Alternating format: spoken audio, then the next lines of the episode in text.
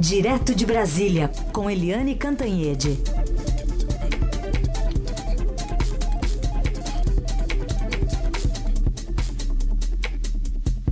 Eliane, bom dia. Bom dia, Raíssa e Carolina, ouvintes. Bom dia, Eliane. Começar falando então sobre essa, essa vitória, né? Bolsonaro é o grande vitorioso, entrando em condições bem favoráveis nessa nessa segunda fase aí da campanha. O que, que a gente tem que prestar atenção, hein, Eliane? Olha, primeiro é, foi uma vitória, assim, estrondosa, não tem outra forma de dizer. Ele, apesar de não ganhar no primeiro turno, aliás, se a gente acompanhou assim, para e passo, toda a apuração no país, hora nenhuma o Bolsonaro passou dos 50%. Porque às vezes dá uma passadinha nos 50%, volta para 49%, né? Não, o Bolsonaro, em nenhum minuto, ele ultrapassou os 50% que lhe dariam vitória no primeiro turno. Mas ele ficou oscilando, chegou até quase 49, ficou ali 48 e tanto por cento, acabou fechando ali em torno de é, 46 é, mas, de qualquer jeito, foi uma grande vitória porque ele realmente virou uma onda no país. O Bolsonaro ele ganhou em todas as regiões, menos é, no Nordeste. Se a gente olha a evolução dos votos, aliás, do PT, né, dos últimos, das últimas muitas eleições, o país chegou a ser vermelho em 2002, todinho vermelho. Essa onda, essa mancha vermelha veio diminuindo, diminuindo, diminuindo. E agora, em 2018, a onda vermelha está toda é, concentrada no Nordeste, onde, aliás, o PT fez, é, fez bonito e elegeu vários governadores em primeiro turno. É, mas o Bolsonaro, como você disse, Carolina, ele entra é, muito é, firme, muito forte, como franco favorito no segundo turno. Ele é a onda, a onda continua e, um, e ele agora tem os apoiadores, né? tem apoiadores livres, leves e soltos e a, a onda é essa. É curioso como já começam as diferenças, porque o Fernando Haddad, que ficou em segundo lugar do PT, ele ontem já deu entrevistas pedindo aliança do centro, né, os votos da Marina, é, os votos do Ciro, é, já fez uma, uma, um aceno para eles. É, mas, enfim, ele deu entrevista. O próprio Ciro Gomes deu entrevista, a Marina Silva deu entrevista, Henrique Meirelles, Geraldo Alckmin, todos deram entrevistas. E o que, que o Bolsonaro fez? Sentou numa cadeira com o Paulo Guedes, que é o, o posto Ipiranga, né, que é o ministro da Economia dele, e falou pelas redes sociais, ou seja, ele continua fazendo discurso sem direito a perguntas. Né? Ele não dá entrevista, ele faz pronunciamentos e via internet e não via é, mídia, via imprensa. Mas, enfim, o Bolsonaro entra no segundo turno não só com uma margem de votos muito, muito é, tranquila, mas também é, com a onda da vitória para o Senado, a onda para a vitória da vitória em alguns governos inesperados. Então, o segundo turno vai ser um segundo turno bastante aguerrido, com aquele detalhe, com o Bolsonaro tendo uma rejeição altíssima, que pelas pesquisas dava aí 44, 46%, e o Fernando Haddad também com mais de 40% de rejeição, são duas, dois índices inéditos de rejeição a candidatos de segundo turno, você vai ter uma eleição é, não do meu querido, mas contra aquele que eu odeio, ou seja, vai ser uma eleição de guerra de rejeições. Mas com o Bolsonaro, o Bolsonaro virou onda, isso é inegável e isso não vai reverter no segundo turno. Ele continua sendo uma onda. Tem que é, só não se pode nunca desconsiderar, é, não se pode nunca desprezar a capacidade de reação do PT, a organicidade do PT, a força e a estratégia do PT, né, que tem experiência e sabe como fazer. Eu só tenho uma dúvida, né? É, onde estava a militância do PT nessas eleições, porque o Bolsonaro esfaqueado num hospital e a militância dele, que foi uma militância praticamente espontânea, arregimentada pela internet, ela foi para as ruas no país inteiro fazer campanha para ele, mesmo sem a presença dele. E a nossa militância é, petista, nossa que eu digo, é a militância que nós estamos todos acostumados, né? A velha militância pesquisa da, petista das bandeiras vermelhas praticamente sumiu, não se vê. Ou seja, a, no, nessa, nesse segundo turno, o Bolsonaro embica com militância, força e maior número de votos, muito maior número de votos. E o PT entra com a sua velha experiência, mas assim, sem a mesma sem a mesma força. Vamos ver como é que vai ser isso. Bom, ainda nessa onda aí, Eliane, que você está falando, vamos ter que falar um pouco aqui da eleição parlamentar. O PSL do Bolsonaro vai ser a segunda maior bancada da Câmara, perde apenas para o PT, mas se a gente considerar que o PT já é um partido tradicional e o PSL era nanico e agora é a segunda maior bancada, é um salto, né? Nossa, é um salto, imenso salto e um salto no escuro também porque são, é, enfim, essa bancada é formada por pessoas novas na política, pouco conhecidas, e eu diria que ela, que a bancada da bala vai ficar bastante forte no Congresso Nacional, né? Aquela bancada da bala que defende o armamento, todo mundo armado dentro de casa para receber o bandido, a bala, mas é, é uma bancada muito desconhecida que a gente vai precisar estudar é, para entender e conhecer. Agora, foi realmente surpreendente. O, a onda Bolsonaro virou um tsunami, principalmente no Sudeste. E foi assim, foi arrasador, porque a gente vê, por exemplo, pegando é, Minas, Rio e São Paulo, o, a onda Bolsonaro é, varreu a Dilma Rousseff, a Dilma atravessou toda a campanha em primeiro lugar em Minas, o que era surpreendente, porque afinal das contas, há dois anos atrás ela teve um impeachment por ter destruído a economia do país, né? E ela liderou a campanha o tempo inteiro, mas ela não ficou nem em primeiro, nem em segundo, nem em terceiro lugar. A Dilma ficou em quarto lugar em Minas Gerais.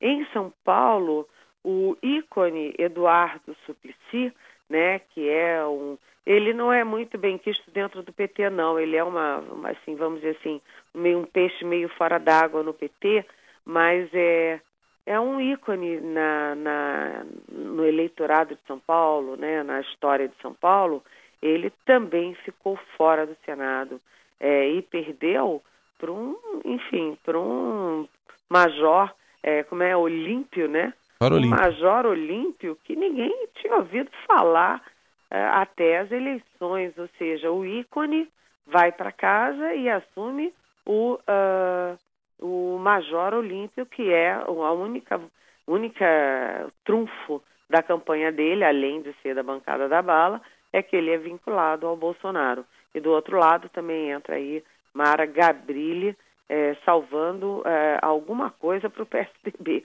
em São Paulo. E no Rio de Janeiro, também essa onda Bolsonaro varreu Lindbergh Faria do PT, que já era senador e agora fica fora, fica sem mandato. E quem chegou em primeiro lugar no Rio? Chegou Flávio Bolsonaro, filho do Bolsonaro, com uma votação estrondosa, um recorde de votos. Então, essa é a onda Bolsonaro que atingiu em cheio o Sudeste e atingiu principalmente, afetou principalmente o PT, ou seja, você vai para o segundo turno com é, o Bolsonaro é, forte, né, fazendo bancada é, no Senado e na Câmara, e o PT perdendo três grandes nomes em três grandes estados. Aliás, só para registro, no Acre, o Acre é um reduto petista de muitos e muitos anos. Eu acho que tem uns 20 anos.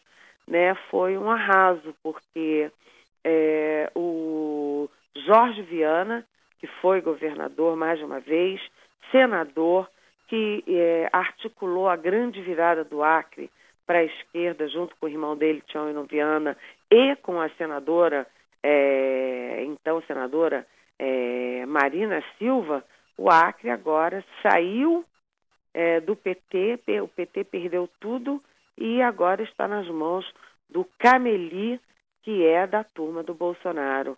Aliás, Marina Silva é, chega na reta, chegou na eleição no oitavo lugar da eleição presidencial, ou seja, Marina Silva ela desmilinguiu como candidata e ela vai ter que voltar a fazer é, campanha no Acre, vai ter que reconstruir ali, caco a caco, o que sobrou da esquerda do PT e da própria rede no Acre. Agora a gente vai colocar em pauta o futuro do PSDB depois de um resultado, acho que o pior resultado em muitos anos, não, Eliane? É, realmente o PSDB foi o grande derrotado das eleições de 2018. É, ele já tinha perdido. O PSDB, a gente lembra sempre que o PSDB sempre conviveu entre três líderes, um é, disputando contra o outro e um puxando o tapete do outro, que eram José Serra de São Paulo, Aécio Neves de Minas Gerais e uh, o Geraldo Alckmin também de São Paulo. É, e quando teve quase a possibilidade de um vencer, o outro puxou o tapete. A gente lembra que o Aécio Neves fez uma dobradinha com Lula, né? A, a dobradinha Lulécio em Minas contra o Serra. É, e isso se reproduziu o tempo inteiro, um puxando o tapete do outro. E os três construíram juntos a própria derrota, e o partido chega agora em 2018 é, como o principal derrotado da eleição. O Serra já está fora de combate, né, porque ele tem 76 anos, ele saiu do Ministério das Relações Exteriores, ele tem aí é, explicações a dar na, na Lava Jato. O AS não precisa nem dizer, né? Ele deixou de ser candidato à presidência da República, perdeu só por 3 milhões e meio de votos, ficou pertinho de ganhar há quatro anos atrás e agora tudo que ele conseguiu foi ser candidato a deputado federal. É, tem aí muitas explicações a dar à justiça. E o Geraldo Alckmin, ele é simplesmente o candidato com o pior índice em toda a história eleitoral é, é, do PSDB. Ou seja, de todas as eleições que o PSDB participou para a presidência da República, o Geraldo Alckmin teve o pior índice ali em torno de 4%. Ou seja, é, o PSDB mingua, né? A culpa, é preciso dizer, ressalvar, a culpa não é só do Geraldo Alckmin, pelo contrário, né? Ele era um candidato com propostas muito claras, muito, é, é, aliás, eu acho que era o único que tinha propostas claras sobre o que fazer, é, principalmente na economia, mas é, o fato é que ele foi o candidato pior, é, que chegou pior ao, ao primeiro turno em toda a história de eleições do PSDB. E agora, o que fazer com o PSDB? Como o PSDB vai sobreviver é, diante dessa derrota é, acachapante e dessa força do Bolsonaro que ocupou todo o espectro a centro-direita no país? Essa é uma grande questão e já vai começar é, a, a, a confusão agora no debate sobre como o partido vai se comportar no segundo turno. Eu posso apostar que o partido vai lavar as mãos. Quem quiser ir com Bolsonaro, vá. Quem quiser ir com o, o, o Haddad e o PT, que vá. Porque não há líderes no PSDB capaz, é, capazes de comandar uma discussão desse tamanho.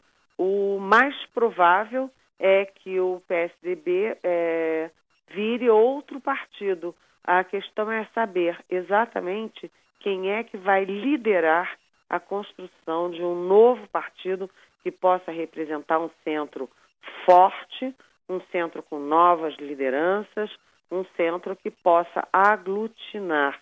E aí, aliás, eu lembro que o Renova é um que é um é um movimento muito legal que é, deu aulas, que é, articulou a eleição de vários é, candidatos, estava comemorando uma vitória hoje, porque conseguiu eleger é, 16 candidatos no país todo, inclusive um senador. Ou seja, é preciso renovar a política e o PSDB vai precisar se renovar. A questão é saber quem é que vai liderar esse movimento no partido. É, só para projetar, dá para pensar em uma divisão por três aí, uma turma apoiando Haddad, outra Bolsonaro e a outra bem tucana em cima do muro? Exatamente. Eu acho que vai acontecer exatamente isso. Vai ficar como todo mundo que não votou nem em Bolsonaro nem no PT vai acontecer isso, né? Uma turma com Bolsonaro, uma turma com Haddad e outra turma que vai votar simplesmente nulo isso vai acontecer com o PSDB. Aliás, é preciso falar que nos estados o PSDB também é, levou uma tunda, né? Porque perdeu em primeiro turno o governo de Mato Grosso, é, não é, reelegeu o governador é, de Mato Grosso do Sul no primeiro turno como gostaria, perdeu feio já em primeiro turno em Goiás, é, perdeu o governo de, do Paraná, ou seja, o PSDB sai muito mal dessa eleição. É, tem aí é, uma chance com João Dória em São Paulo e tem uma chance com um novato, que é o Eduardo Leite, é, que tem 33 anos e que é o candidato do partido, saiu em primeiro lugar no no primeiro turno e disputa com o governador José Ivo Sartori, é, do MDB, o governo do Rio Grande do Sul. Mas o PSDB mingou. Ah, em Minas, ah, em Minas que é a grande, o grande, a grande escapatória, né, que seria a grande escapatória do PSDB, o Antônio Anastasia, ex-governador, um belo quadro político, todo mundo reconhece o Anastasia como um grande quadro político. Ele atravessou a eleição inteira em primeiro lugar, mas chega no final em segundo lugar, perdendo para Romeu Zema, que é o candidato do Bolsonaro é, do Partido Novo lá em Minas Gerais. Ou seja, está arriscada também a eleição de Antônio Anastasia em Minas Gerais. Muito bem. Aliás, eu queria também abordar contigo, Eliane, sobre é, o, o, posicionamento agora dos outros partidos que devem se aglutinar mais à esquerda ou mais à direita. Né? Ontem todo mundo ficou meio em cima do muro, disse que ia ter reuniões ao longo da semana, devem anunciar. Ciro Gomes, por exemplo, falou que ia dar uma espairecida nas ideias, ia chamar Carlos Lupe lá num bar para conversar. Ia tomar uns um goró, né, pelo que ele falou. conversar um pouquinho ali.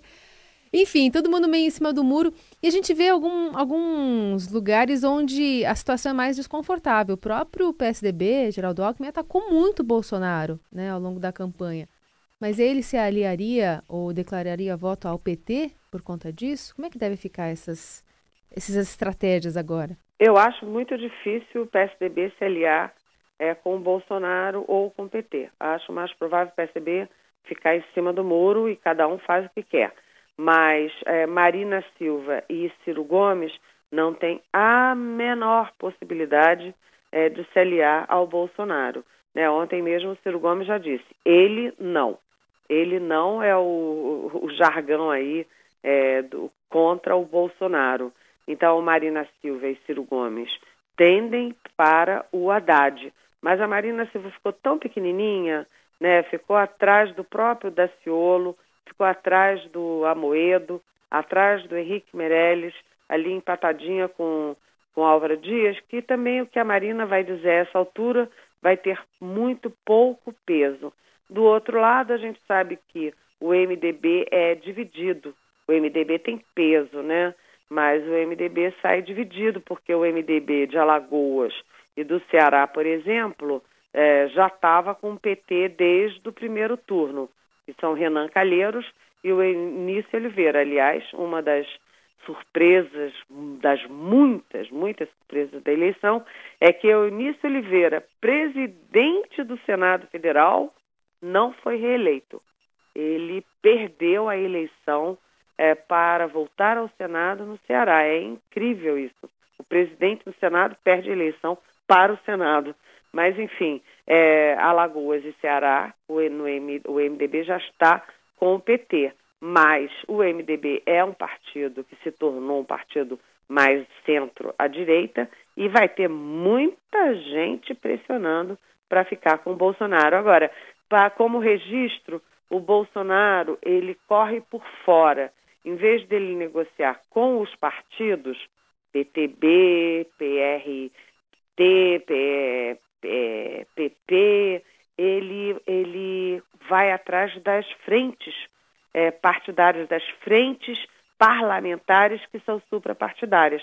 Então, o Bolsonaro já tem três apoios fundamentais para lhe dar maioria no, uh, no Congresso Nacional. A gente já acabou de falar aqui é, nessa nossa manhã que o Bolsonaro fez a segunda bancada da Câmara com o PSL.